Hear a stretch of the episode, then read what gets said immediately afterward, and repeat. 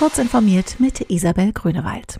Bundesfinanzminister Olaf Scholz hat die Kritik der Opposition im Zusammenhang mit dem Skandal um den inzwischen insolventen DAX-Konzern Wirecard zurückgewiesen.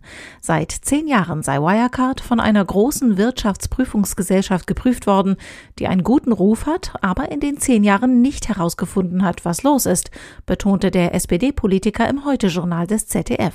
Scholz kündigte erneut auch eine Reform des Wirtschaftsprüferrechts an. Der Zahlungsabwickler Wirecard hatte im Juni mutmaßliche Luftbuchungen von 1,9 Milliarden Euro eingeräumt. Neben Foxconn, Pegatron und Wistron wird künftig wohl auch Luxshare das iPhone bauen. Die Firma kennt die Apple-Szene aktuell vor allem als Produzent der Ohrstöpsel AirPods sowie der Computeruhr Apple Watch. Nun soll sie weitere Herstellungsaufgaben für Apple übernehmen. Dafür hat Luxshare dem kleinsten iPhone-Produzenten Wistron eine Fabrik in China abgekauft. Entsprechend steht die notwendige Herstellungstechnik schon bereit. Wistron, dessen Hauptsitz in Taiwan liegt, will sich künftig auf seine indischen Standorte für Apple konzentrieren. Die Suche nach einem Impfstoff gegen das Coronavirus geht voran. Keine sieben Monate nach Ausbruch der Pandemie werden nach Angaben der Weltgesundheitsorganisation WHO bereits mehr als 20 potenzielle Impfstoffe am Menschen getestet. In einigen Fällen bilden Probanden auch Antikörper gegen das Virus.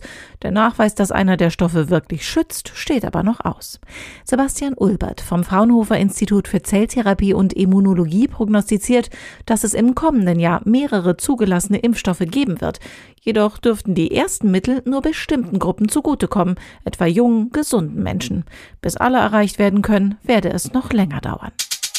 Al-Amal, das ist arabisch für Hoffnung, ist auf dem Weg zum Mars. Der Satellit ist kurz vor Mitternacht von Japan aus mit einer Mitsubishi-Rakete auf die Reise geschickt worden.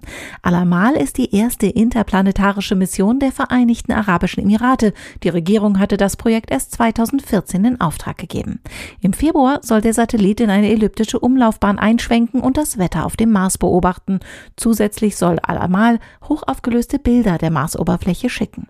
Diese und weitere aktuelle Nachrichten finden Sie ausführlich auf heise.de.